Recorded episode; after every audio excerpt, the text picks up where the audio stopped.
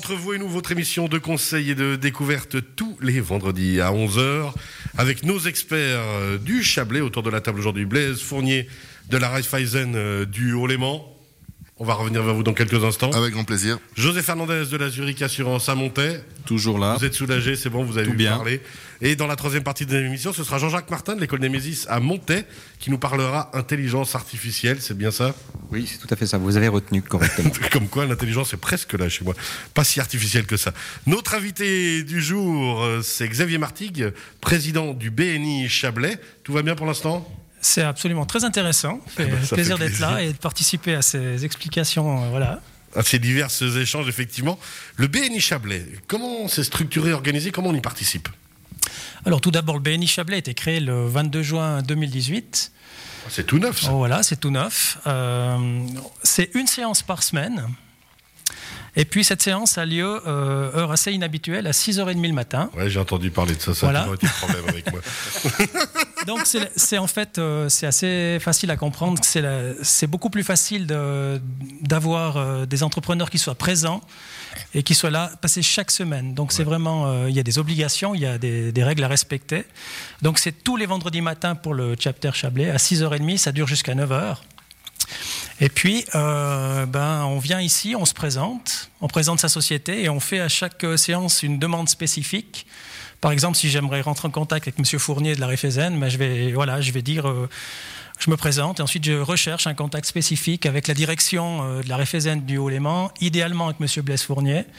Et puis, si quelqu'un parmi mes co-membres connaît Blaise, eh bien, idéalement, on va organiser un rendez-vous euh, en trio pour vraiment m'ouvrir les portes pour avoir un accès euh, Direct. direct. Voilà. Et c'est ça qui, qui fait que ça fonctionne, quoi, vraiment. C'est vraiment ce réseautage hein, qui, est, qui est essentiel et important. Alors ça, messieurs, ici autour de la table, le réseautage, parenthèse, essentiel. Alors on a chacun notre manière de le faire, mais effectivement, c'est, ça peut être un moyen de se faciliter entre guillemets les choses, euh, ce genre de structure.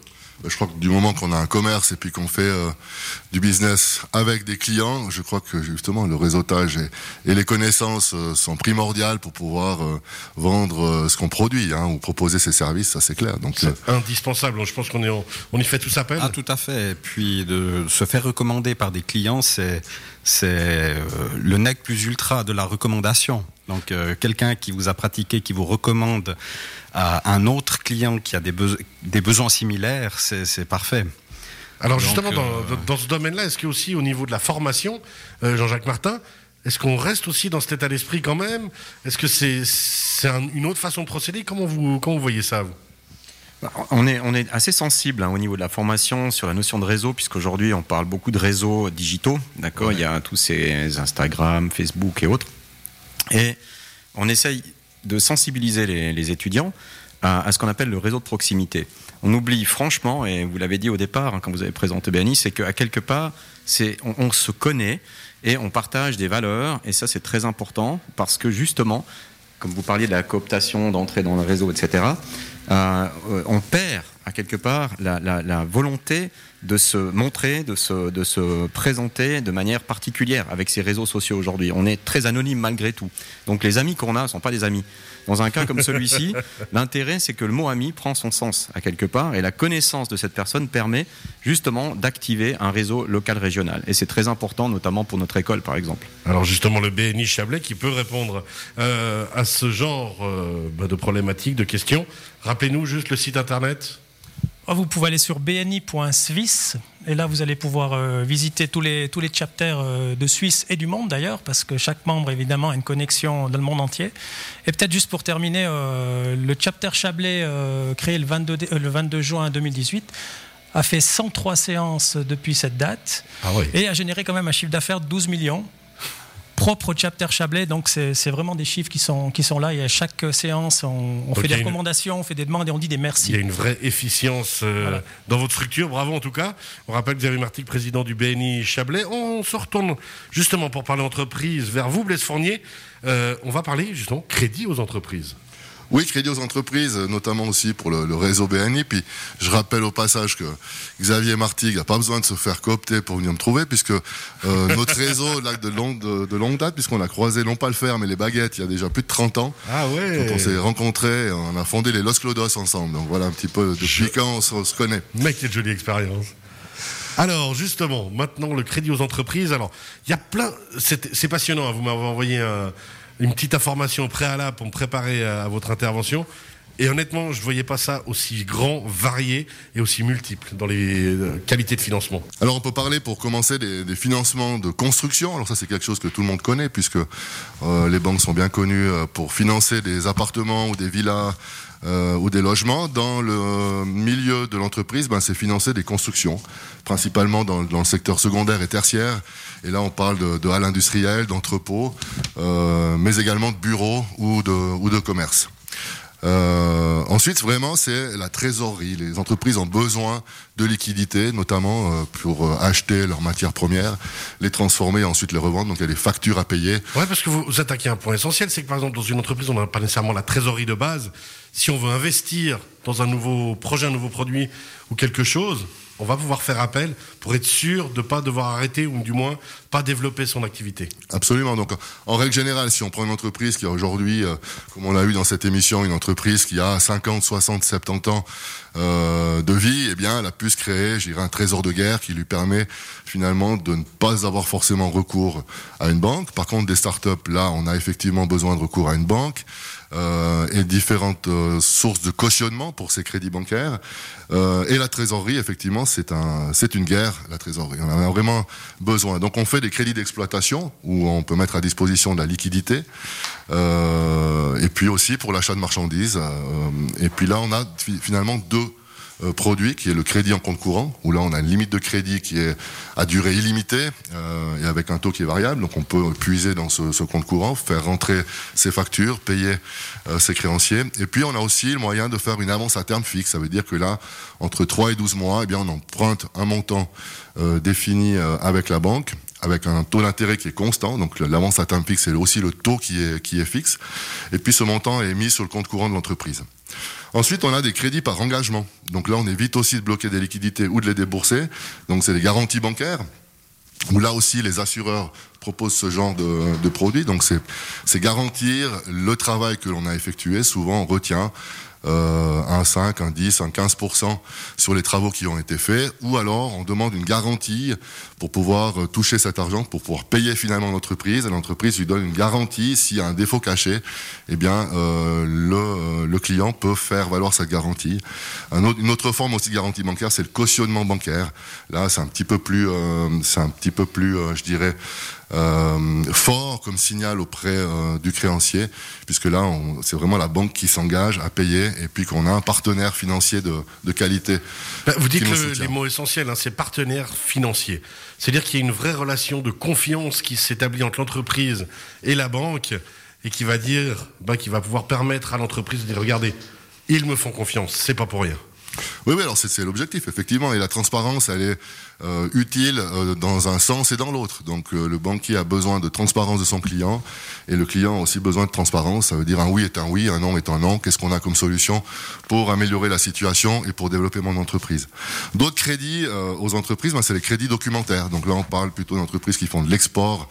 Euh, de, de, leur production. On sait qu'en Suisse, 60% de notre production euh, est vendue euh, en Union européenne. Donc finalement, là aussi, dans le Chablais, on a des, des, entreprises qui font de l'export. Donc on a besoin d'être sûr que l'acheteur qui est en Allemagne paye bien le montant qu'il nous doit lorsqu'il reçoit la, la, marchandise. Et lui, il a besoin aussi de payer en étant sûr que la marchandise sera livrée. Donc là aussi, les banques interviennent dans ce crédit documentaire pour faire les intermédiaires et assurer euh, que, tous les, que tout le monde soit. Ça, c'est des soucis en moins aussi, bêtement. Excusez-moi Ça, c'est des soucis en moins. Hein.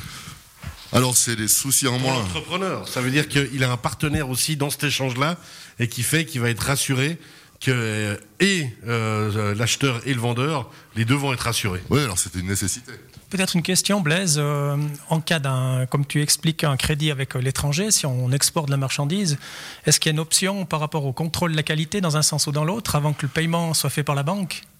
Alors, je pense qu'il existe cette euh, méthode-là. La banque va pas faire ce travail. La banque va simplement garantir finalement que les documents de transport qui certifient que la marchandise est en cours, si on parle peut-être d'un transport vers la Chine, par exemple, en bateau, elle va certifier le, le, le, transport et le paiement. Donc les deux banques, en fait, la banque chinoise et la banque suisse, euh, elles communiquent en elles, entre elles. Et puis c'est, euh, par contre, au niveau euh, qualité, peut-être que dans les docs, on a euh, possibilité de rajouter cette notion-là, où il y a un contrôle qualité qui Contrôler se fait. avant que le paiement soit avant fait. le paiement, ouais. Probablement. Hein.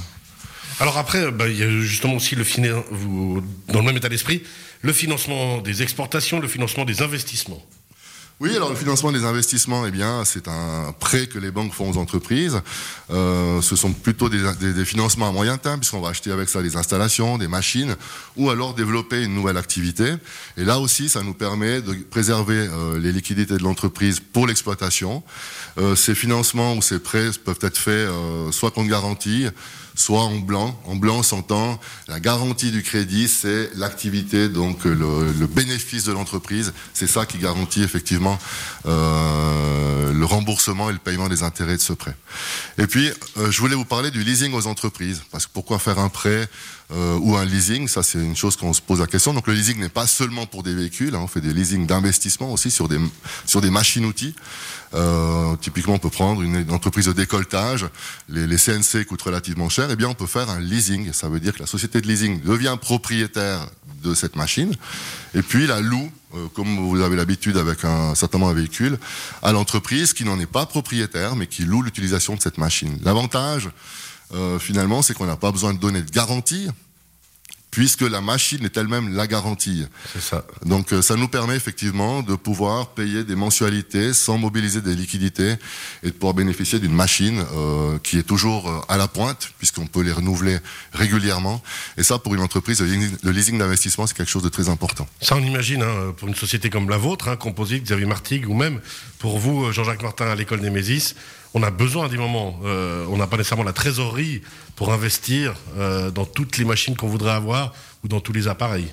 Bah c'est vraiment indispensable, quoi. Ça fait, euh, on est vraiment obligé de travailler avec ça, quoi. Parce que sinon, on sort des, des, sommes trop importantes pour acheter des machines. Il parlait d'une CNC tout à l'heure euh, dans le décolletage, mais c'est vrai que même dans le milieu de l'imprimante euh, numérique, c'est des machines qui sont vite le prix d'un appartement. Donc, euh, on ne se rend pas choix, compte. Quoi. La même chose. pour vous aussi, vous avez dû de, de temps en temps devoir faire appel à certaines choses? Alors on essaye de se débrouiller soi-même parce que c'est assez difficile de rentrer en contact, mais je suis content d'avoir l'occasion de le faire ici.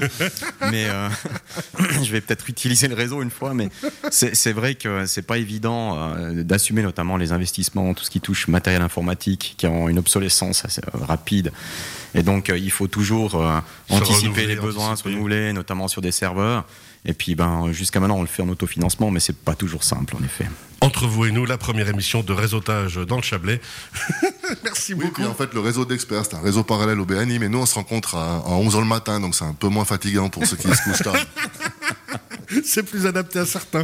Et puis pour peut-être ajouter euh, le mot de la fin pour euh, ces assurances crédit, n'oubliez pas d'appeler votre assureur lorsque vous avez également de gros investissements. Et des nouvelles machines. Et des nouvelles machines. Euh, ça protège également la, la santé financière de la société parce qu'il faudra le rembourser, ce crédit, même si euh, malheureusement il y a un incendie ou une grosse défaillance. C'est comme la voiture qui tombe en panne, Bien vu. grosse panne qui n'est pas garantie, et, et, voilà, vous payez le leasing et vous continuez à devoir rouler, donc à en acheter une autre. Donc, Quelle complémentarité Merci beaucoup, messieurs. On rappelle Blaise Fournier, vous nous avez parlé crédit aux entreprises. Blaise Fournier de la Raiffeisen au Léman, raiffeisen.ch. Euh, L'intervention complémentaire de José. Vous restez avec nous, José Fernandez, pour la Zurich Assurance euh, à Monteil. Jean-Jacques Martin, qu'on va retrouver dans la troisième partie d'émission d'ici quelques instants pour euh, parler de l'intelligence artificielle. Et bien sûr, Xavier Martigues, notre invité du jour, BNI Chablais. Vous restez avec nous aussi, hein